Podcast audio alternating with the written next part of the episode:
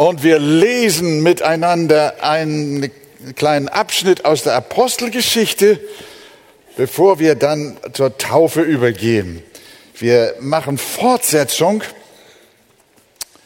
äh, in äh, Kapitel 20 und ich lese da zunächst einmal die Verse Apostelgeschichte 20, Vers 17 bis 21. 17 bis 21. Von Milet aber sandte er nach Ephesus und ließ die Ältesten der Gemeinde herüberrufen. Und als sie zu ihm gekommen waren, sprach er zu ihnen, ihr wisst, wie ich mich vom ersten Tag an, als ich Asia betrat, die ganze Zeit unter euch verhalten habe, dass ich dem Herrn diente mit aller Demut unter vielen Tränen und Anfechtungen, die mir widerfuhren durch die Nachstellungen der Juden. Und wie ich nichts verschwiegen habe von dem, was nützlich ist, sondern es euch verkündigt und euch gelehrt habe öffentlich in den Häusern, indem ich Juden und Griechen die Buße zu Gott und den Glauben an unseren Herrn Jesus Christus bezeugt habe. Amen. Nehmen wir Platz miteinander. Wir befinden uns auf der dritten Missionsreise des Apostels Paulus mit seinem Team. Und Lukas, der Arzt, berichtet uns ja darüber, was auf der Reise alles vorgekommen ist. Paulus war über, von Antiochien wieder, von über Kleinasien, also der heutigen Türkei, äh, ein zweites Mal nach Europa gekommen, nämlich nach Mazedonien und dann auch nach Griechenland, äh, speziell nach Korinth.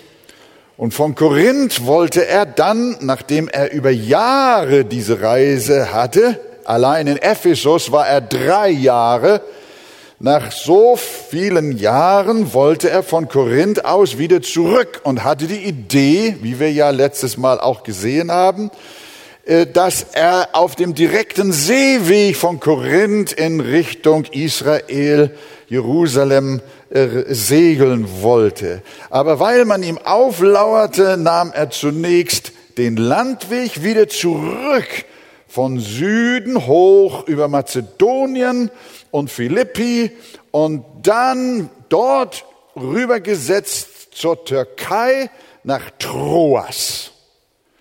Und dort in Troas hat er eine lange Predigt spät abends gehalten und der Eutychus war eingeschlafen, aus dem Fenster gefallen.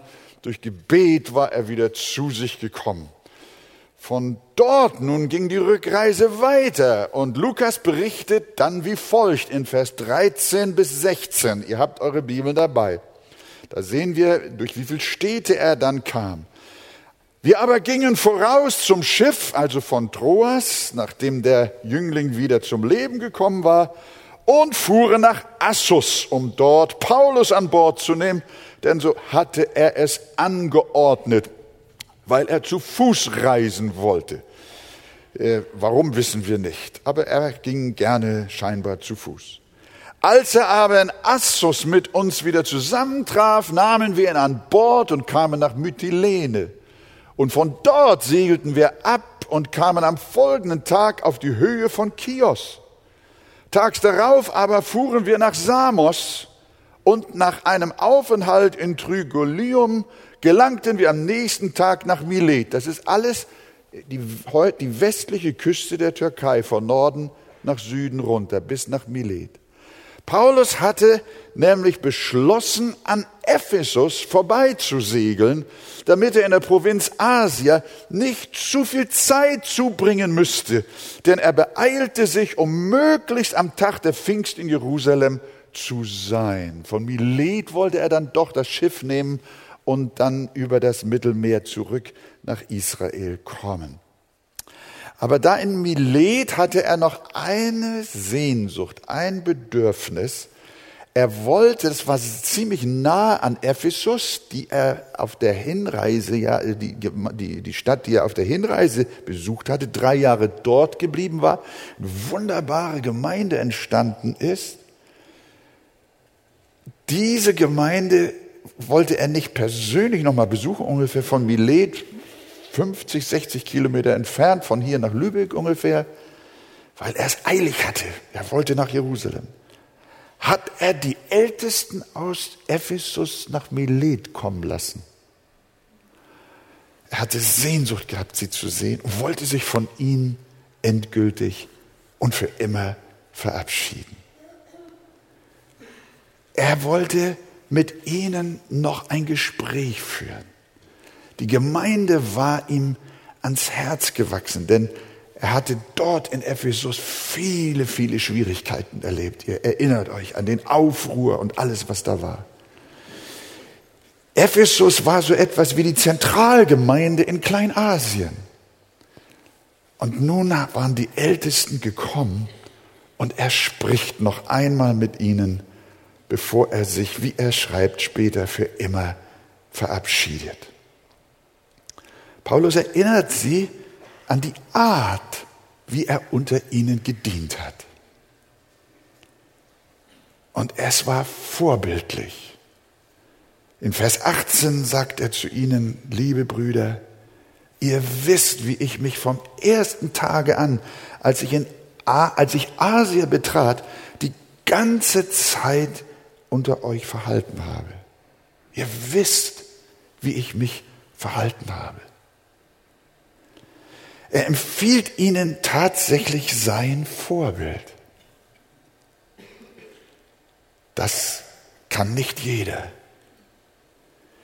Auch den Philippern gegenüber hat er einmal so ähnlich gesprochen. In Philippa 3, Vers 17. Werdet meine Nachahmer, ihr Brüder, und seht auf diejenigen, die so wandeln, wie er uns zum Vorbild habt. Wir sollten alle so leben, dass sich andere uns zum Vorbild nehmen können. Wenn Sie sehen, wie wir Jesus folgen, dann werden wir ihnen zu einem Anreiz, es ebenso zu tun. Und dann zeigt Paulus den Ältesten von Ephesus drei Charakteristiken, drei Komponenten seines Dienstes in Vers 19. Dass ich dem Herrn diente, sagt er zu den Ältesten, mit aller Demut, unter vielen Tränen und Anfechtungen, die mir widerfuhren durch die Nachstellungen der Juden. Paulus war, wie wir ja wissen, der absolut der größte Apostel der jemals über diese Erde gegangen ist. Keiner hat einen so starken Dienst und Einfluss dahingehend gehabt, dass die Gemeinde Jesu überhaupt auf der ganzen Welt entstehen konnte. Er war ein großer Mann Gottes. Aber das veranlasste ihn nicht zu herrschen. Er war ein demütiger Mann. Ihr habt gesehen, dass ich dem Herrn diente mit aller Demut. Als sich jemand zur Mitarbeit bei einem Pastor bewarb, hörte ich, wie ein Freund ihn warnte und sagte, geh nicht zu ihm, er herrscht. Ich habe so manch einen gesehen unter Pastoren, Leitern. Und manchmal bin ich von diesem Virus im Laufe meiner vielen Jahre und Jahrzehnte auch infiziert gewesen. Zu herrschen. Paulus hatte ohne Zweifel Autorität, aber er herrschte nicht, sondern er diente in aller Demut. Seine Autorität gewann er nicht durch Machtausübung, sondern durch Vorbild. Er nannte sich Paulus ein Knecht Jesu Christi. Das griechische Wort ist doulos, das noch besser übersetzt wird mit Sklave. Der Kirchenvater Augustin hat gesagt, die, die Jünger Jesu sein wollen, müssen drei Dinge beherzigen. Erstens Demut. Zweitens Demut. Drittens Demut. Wenn einer ein Jünger Jesu sein möchte und dem Herrn nachfolgen, muss er drei Dinge beherzen. Demut, Demut, Demut.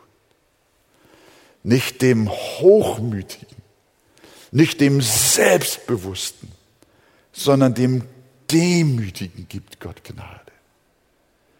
Der sich herunterhält zu den Niedrigen. Wer der Größte sein will, sagt Jesus, der soll euer aller Diener sein. Jesus hat uns eingeladen. Nehmt auf euch mein Joch, denn mein Joch ist sanft und leicht. Ich bin von Herzen demütig und sanftmütig. Aber nicht nur Demut zeichnete ihn aus. Er besprach mit den Ältesten nicht nur die Notwendigkeit von Demut, um die Gemeinde in Ephesus und überhaupt die Gemeinden dort in dem damaligen Kleinasien zu betreuen, sondern er sagt auch viele Tränen, viele Tränen. Wie hat das Wort geheißen? Dass ich dem Herrn diente mit aller Demut unter vielen Tränen.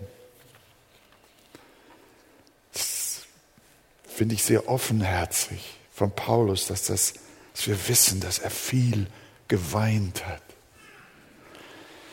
In Vers 31 im selben Kapitel, da sagt er das nochmal, darum wacht und denkt daran, dass ich drei Jahre lang Tag und Nacht nicht aufgehört habe, jeden Einzelnen unter Tränen zu ermahnen. Der, der hat die Menschen Hand gepflückt. Da spürt man nicht so diesen Geruch von Mähdrescher und von, von, von äh, Massen. Äh, Evangelisation. Das ist ja nicht verkehrt, dass ihr mich nicht falsch versteht. Aber Paulus hat sich um jeden einzelnen Menschen gemüht, jeden Tag und Nacht nicht aufgehört, jeden einzelnen unter Tränen zu ermahnen. Pastor sein ist kein Job, keine Karriere, sondern eine Bürde, die mit Tränen verbunden ist. Paulus weinte nicht wegen seiner Verletzungen und Wunden, die man ihm äh, zugedacht hat und verpasst hatte, bei all den Schlägen, die er gehabt hat. Er weinte auch nicht wegen der Demütigungen, die er erlebt hat. Er weinte nicht wegen seiner selbst. Nein, Paulus weinte um die Seelen von Menschen. Er hat das öfter geschrieben, auch an die Korinther einmal in seinem zweiten Brief, Kapitel 2, Vers 4. Ich habe euch nämlich aus viel Bedrängnis und aus Herzensnot herausgeschrieben, unter vielen Tränen, nicht damit ihr betrübt werdet, sondern damit ihr die Liebe erkennt, die ich in besonderer Weise zu euch habe. Unter vielen Tränen habe ich euch geschrieben.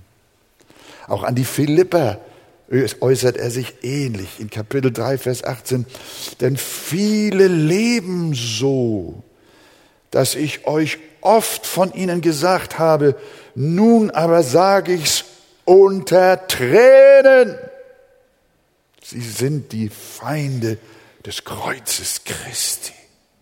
Er hat sich Sorgen gemacht um die Menschen, die sich gegen Christus wandten und einmal in der Gemeinde waren. Er weinte, wenn das Reich Gottes Schaden erlitt. Älteste und Pastoren haben kein dickes Fell. Als ich mal in so einer Krise steckte, dann sagte mir jemand, Wolfgang, du musst dir ein dickeres Fell anschaffen. Ja, manchmal mag das nicht schlecht sein, aber Hirten sind mitfühlend und haben kein dickes Fell. Sie sind keine beinharten Manager, sondern sie lieben die Schafe und sie weinen um sie, wenn sie auf Abwägen sind. Pastoren sollten gewiss keine Memmen und keine Heulsusen sein, aber wenn ihr Herz bewegt ist, dann sollten sie sich ihrer Tränen nicht schämen, auch nicht auf der Kanzel. Paulus jedenfalls beschreibt seinen Dienst als einen unter Tränen. Ich erinnere mich, als wir mit der Arche einst in schwerer Existenznot waren, schüttete ich mein Herz einem damaligen Ältesten aus und dachte, dass er mich für den Zustand der Gemeinde verantwortlich machen würde und mich kritisieren würde. Aber stattdessen sah ich, wie ihm die Tränen liefen. Keine Anklage, sondern er weinte mit mir ohne Worte lange Zeit. Tränen haben eine heilende Kraft und gehören zum Dienst eines jeden hingegebenen Ältesten. Sie sind Ausdruck einer Leidenschaft für Gott hier im Falle des Paulus. Und wir wissen, die Bibel bezeugt uns auch von Jesus, dass er weinte.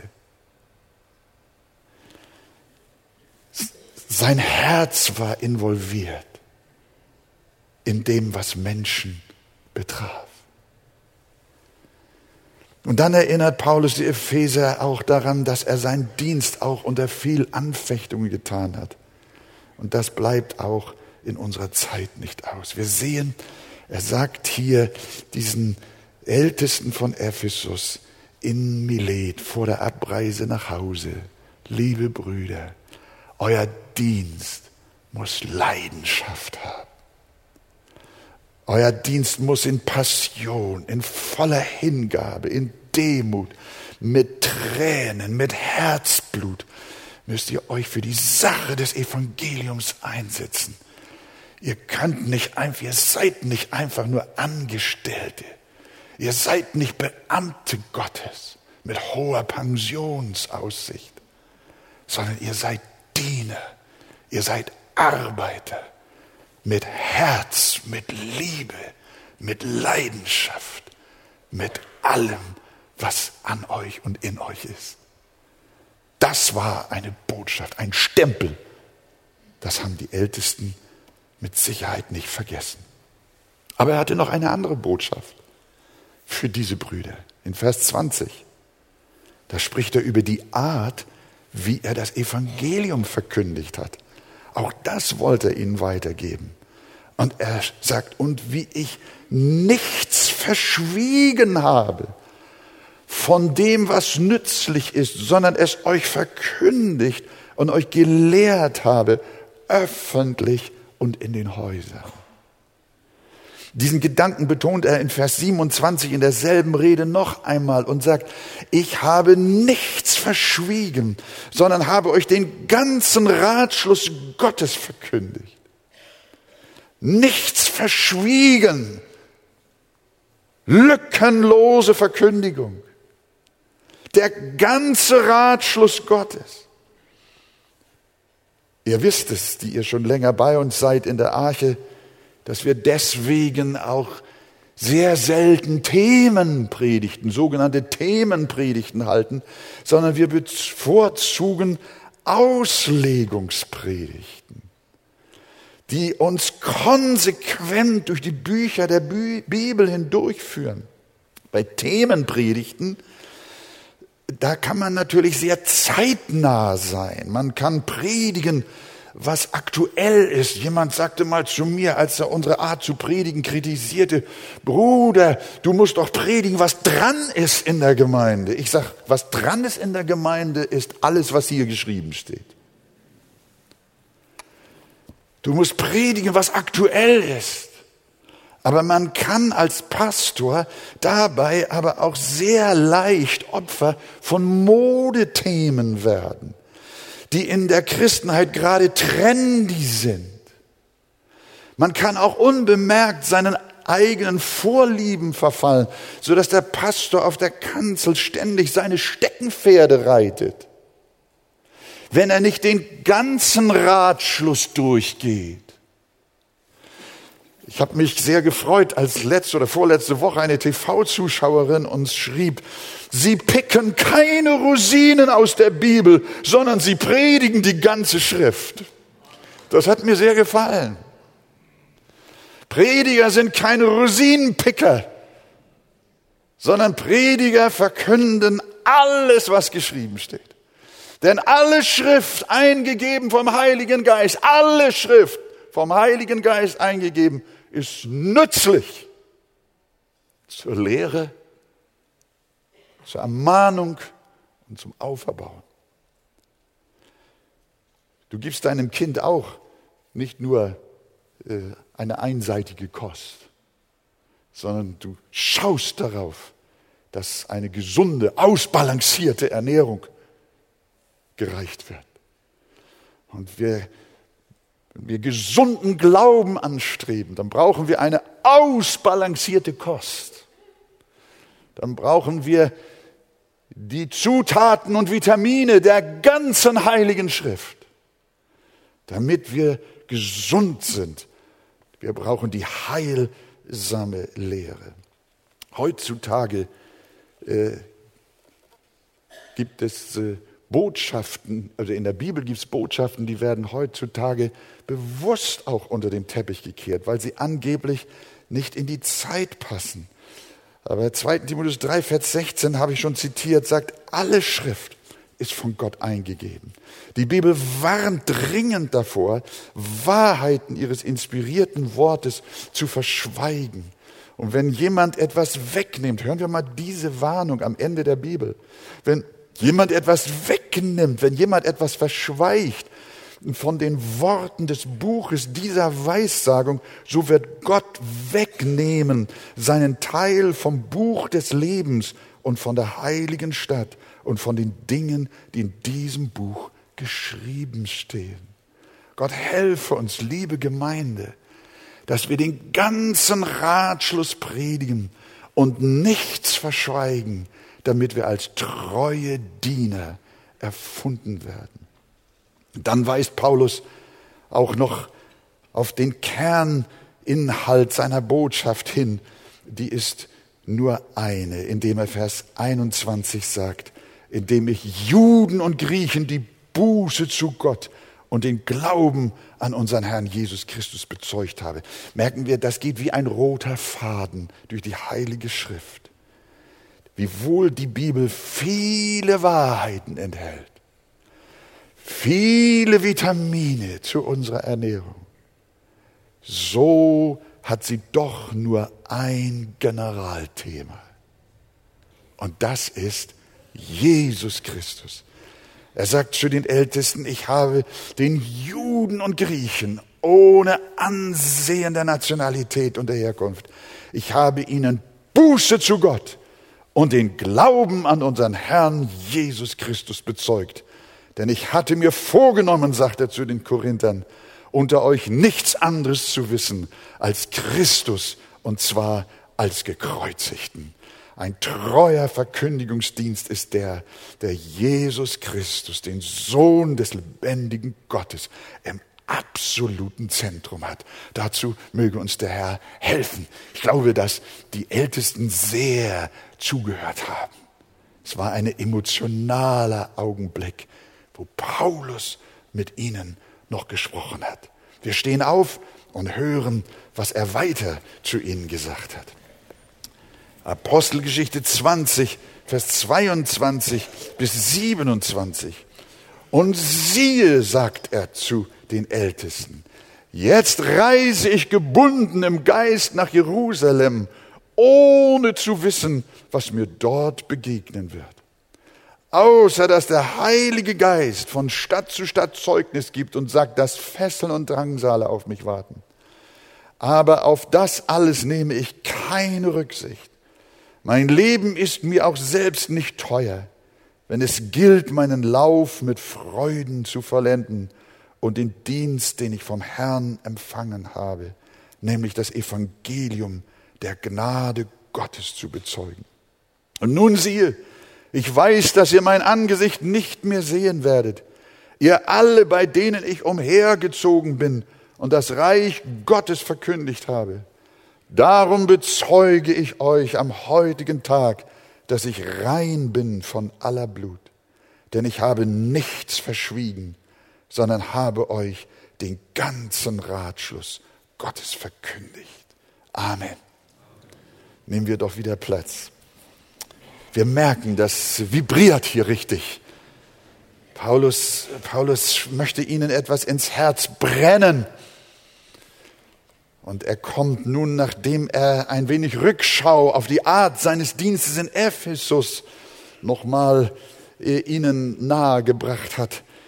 Jetzt schaut er etwas voraus, er wagt eine Vorschau als erstes bezeichnet er sich als ein Gebundener im Geist. Er sagt, und siehe, jetzt reise ich gebunden im Geist nach Jerusalem, ohne zu wissen, was mir dort begegnen wird. Im Geist, das kann sein eigener Geist sein, das kann aber auch der Geist Christi sein, der ihn gebunden hat. Auf jeden Fall meint er damit, ich kann nicht anders. Brüder, ich kann nicht anders als nach Jerusalem reisen. Ich muss dorthin, weil ich des Herrn Auftrag in mir weiß. Ein heiliges Muss brennt in meiner Seele. Ich bin gebunden, es zu tun. Wir erinnern uns an Martin Luther. Von dem kann man auch sagen, er war gebunden im Geist. Die Reformatoren waren gebunden im Geist. Sie haben die Scheiterhaufen nicht gefürchtet weil der Heilige Geist sie gepackt hatte mit einer Leidenschaft für das Evangelium, für Jesus Christus. Dem Timotheus schreibt er einmal darum, so schäme dich nicht des Zeugnisses unseres Herrn, noch meiner, der ich sein gebundener bin. Jeremia war frustriert wegen der Widerstände und der Schwierigkeiten in seinem Dienst. Er wollte aufhören, aber er war gebunden. Er konnte nicht. Da sagte ich mir, ich will nicht, Jeremia 20, Vers 9. Ich will nicht mehr in seinem Namen, im Namen Gottes reden. Doch da brannte es in meinem Herzen, als wäre ein Feuer in meinen Gebeinen eingeschlossen. Und ich wurde müde, es auszuhalten. Ja, ich kann es aber nicht. Ein solches Feuer ist in jeder wiedergeborenen Seele. Es verlischt nie. Du kannst von Jesus weglaufen, weil die Nachfolge dir Last und Verfolgung bringt. Ich habe Christen von Gott und seiner Gemeinde weglaufen sehen, auch wenn es lange dauerte. Irgendwann standen sie wieder vor der Tür und sagten, ich kann doch nicht ohne Jesus leben. Ich kann doch nicht ohne Jesus leben. Wir Christen sind gebunden im Geist. Die Freiheit eines Christen besteht nicht darin, dass er niemandem mehr gehört und wir frei rumeiern. Die Freiheit eines Christen besteht nicht darin, dass er niemandem mehr gehört, sondern darin, dass er Gott gehört.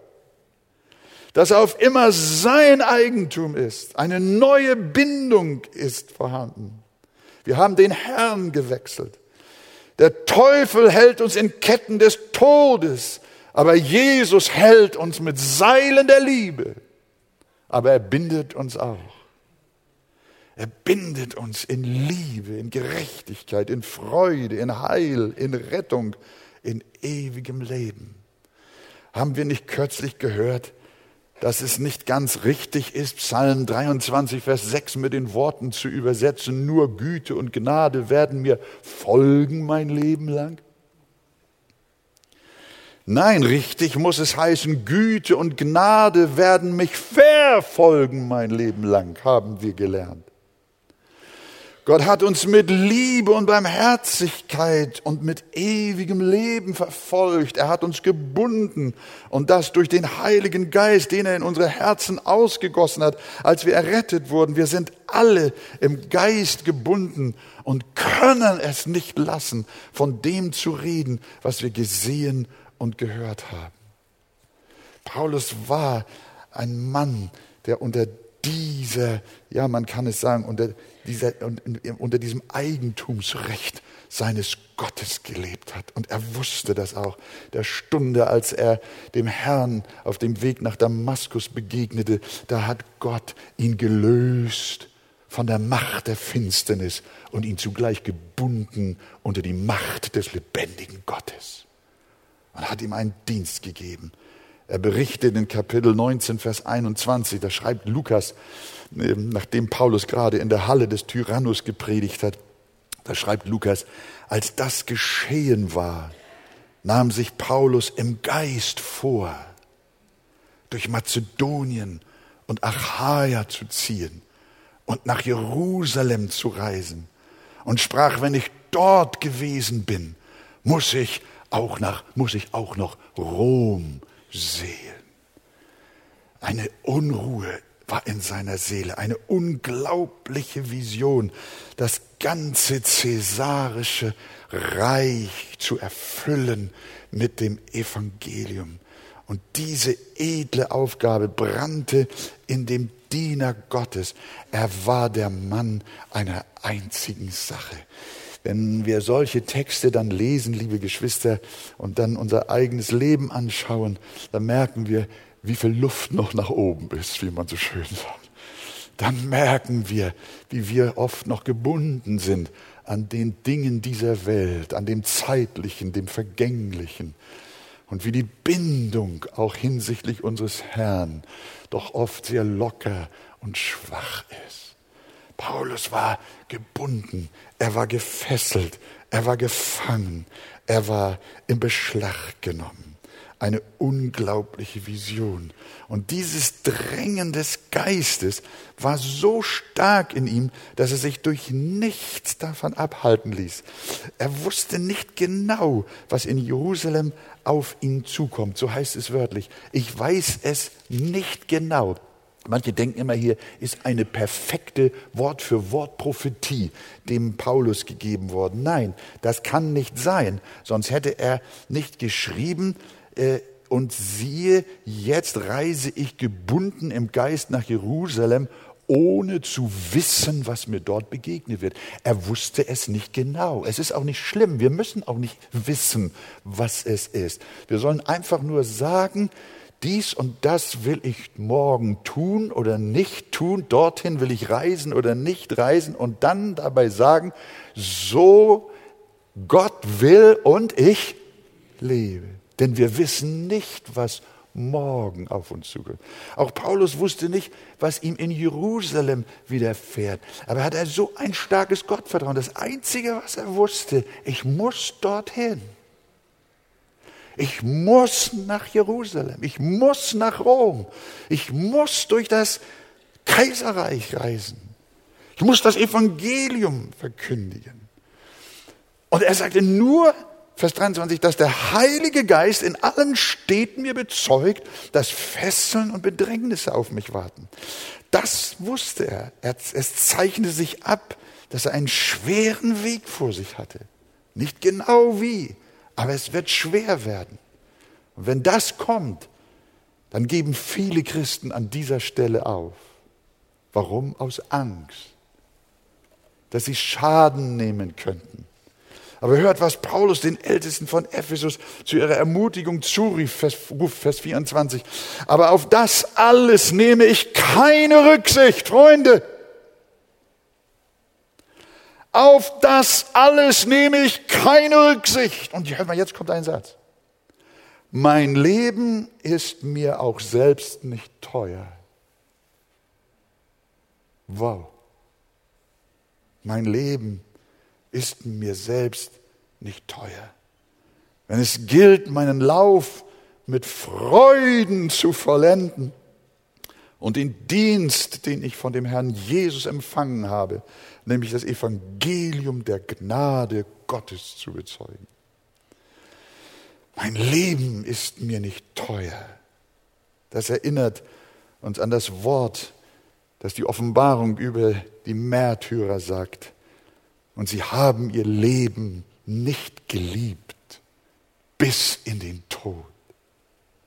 Wie würdest du dich entscheiden, wenn es heute heißen würde, du behältst dein Leben, wenn du Jesus absagst, oder aber du wirst umgebracht? Hört mal, was die Bibel uns dazu sagt. Wer sein Leben erhalten will, sagt unser Herr Jesus selber, der wird's verlieren. Und wer sein Leben verliert um meinetwillen und um des Evangeliums willen, der wird es erhalten.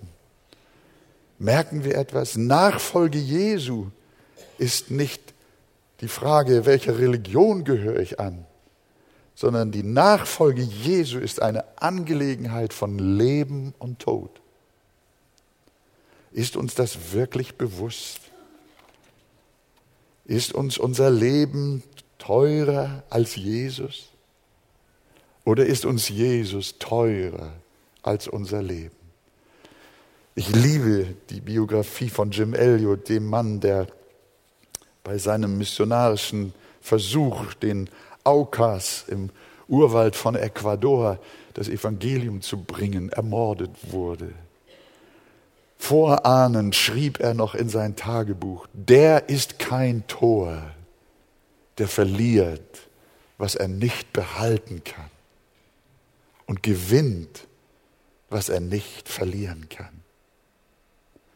Ich muss jetzt sehr vorsichtig sein, ich möchte nicht mit so vollem Mund reden, weil ich auch ein schwacher Mensch bin und Gnade brauche. Aber was ist eigentlich daran, unser Leben zu verlieren, das wir sowieso verlieren müssen? Wir können es sowieso nicht behalten. Wer mit Krampf sein Leben behalten will, der sucht zu behalten, was er sowieso verlieren muss.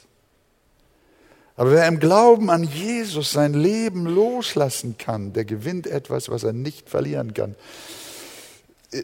Ihr Lieben, wir leben ja hier in einer Komfortzone in Deutschland. Ne? Und wenn ich dann manchmal schaue, wenn ich auch, wenn wir an die Sterbebetten kommen, auch von langjährigen Christen, wie es einigen von ihnen auch im hohen Alter noch so schwer fällt, das Leben loszulassen, dann trifft uns das. Aber das ist kein Urteil. Ich möchte niemanden richten. Ich weiß selber nicht, wie mein Ende ist. Aber ich bete darum, wir beten alle darum, Herr, lass uns am Ende dich ehren und an dieser Stelle nicht versagen. Paulus, er stand noch in Saft und Kraft und sagt, mein Leben ist mir nicht teuer. Wir wissen, er hat es ja nachher auch Jesus niedergelegt als Märtyrer. Wer mit Krampf sein Leben behalten will, der sucht zu behalten, was er sowieso verlieren muss. Aber wer im Glauben an Jesus sein Leben loslassen kann, der gewinnt etwas, was er nicht verlieren kann. Das ewige Leben. Paulus sagt, schreibt den Korinthern, denn unsere Trübsal, die zeitlich und leicht ist, schafft eine ewige und über alle Maßen gewichtige Herrlichkeit. Und der Herr Jesus sagte in Matthäus, wer Häuser oder Brüder oder Schwestern oder Vater oder Mutter oder Kinder oder Äcker verlässt um meines Namens willen, der wird's hundertfach empfangen und das ewige Leben erben. Gott helfe uns, dass auch uns um Jesu willen unser Leben nicht teuer ist. Ehe wir unser Leben mit Spiel und Belustigung verschleudern. Junger Mensch, Verschleudere nicht dein Leben, verspiele es nicht mit Kicken und mit Handys und mit Spaß und Vergnügen und Lust und Laune und Abwechslung. Lass uns einen schönen Tag haben. Verspiel nicht dein Leben. Verschleudere es nicht. Schenke es lieber Jesus. Manche Christen spielen Golf und reisen zum Vergnügen um die ganze Welt und merken gar nicht, dass sie dabei ihr Leben verdatteln. Aber wer es Jesus gibt, verdattelt es nicht, verliert es nicht, sondern wird es für immer gewinnen. Ihr werdet immer leiser. Das große Ziel des Paulus war, seinen Lauf zu vollenden, seinen Dienst zu vollenden, den er von seinem Herrn auf dem Wege nach Damaskus empfangen hatte, mit Freuden zu vollenden, nämlich das Evangelium von der Gnade Gottes zu bezeugen. Später schreibt er ähnlich an Timotheus, ich habe den guten Kampf gekämpft. Ich habe den Lauf vollendet. Ich habe Glauben gehalten. Hinfort liegt für mich bereit die Krone der Gerechtigkeit, die mir der Herr, der gerechte Richter, an jenem Tag gegeben wird. Mein lieber Freund, wenn der Teufel heute dir lauter schillernde Luftblasen oder wie sagt man, ja, Luftblasen äh, vor die Augen äh, springen lässt und du siehst, wie die Farben glitzern und du springst. Ich möchte dir eins sagen, lass dich nicht täuschen. Das ist alles Bluff. Der Teufel blufft. Aber Jesus kommt und er bringt dir Wirklichkeit. Er redet zu dir von einem ewigen Leben von der Krone der Gerechtigkeit, die der gerechte Richter an jenem Tag denen geben wird, die ihm folgen. Und dafür wollen wir auch unser Leben geben zur Ehre Gottes des Vaters, des Sohnes und des Heiligen Geistes. Zum Schluss noch, ihr Lieben. Ganz kurz, dann folgt quasi eine Entlastung in der Mitgliederversammlung. Er sagt, was sagt der Vers äh, Vers 27, Vers 26. Darum bezeuge ich am heutigen Tag, dass ich rein bin von aller Blut. In der Gemeinde, in der Mitgliederversammlung erteilt die Gemeinde ihrem Vorstand hinsichtlich der Finanzen in jedem Jahr eine Entlastung. Paulus möchte das bei seinem Abschied von den Ältesten von Ephesus, dass sie ihm auch eine Art Entlastung erteilen. Denn sie werden in diesem Leben einander nicht mehr sehen, wie der Apostel sagt und spricht dann weiter. Darum bezeuge ich euch am heutigen Tag, dass ich rein bin von aller Blut. Er hat das Werk des Dienstes voll ausgerichtet und ihnen alles gesagt, was zum ewigen Leben nötig ist. Die Verantwortung ist nicht mehr bei ihm, sondern bei denen, die unter seiner Predigt waren. Möge es so sein, meine lieben Brüder, meine lieben Mitbrüder, liebe Gemeinde, dass auch niemand, der unter unserer Archekanzel gesessen hat, im Himmel einmal zum Herrn sagen, das habe ich nicht gewusst. Das haben mir die Pastoren der Arche nicht gesagt. Darum, ihr lieben Ältesten und Pastoren, lasst uns das Werk der Verkündigung voll und ganz ausrichten nichts verschweigen, alles predigen, damit niemand an jenem Tage sagen kann, man hat es mir nicht gesagt, worauf es ankommt. Mögen wir rein sein von aller Blut, die uns gehört haben, heute Morgen, in der Gemeinde, am Fernsehgerät, auf den Missionsfeldern. Lasst uns den Dienst so tun, dass die Verantwortung nicht mehr auf uns liegt sondern bei denen, die uns gehört haben. In Jesu Namen. Amen.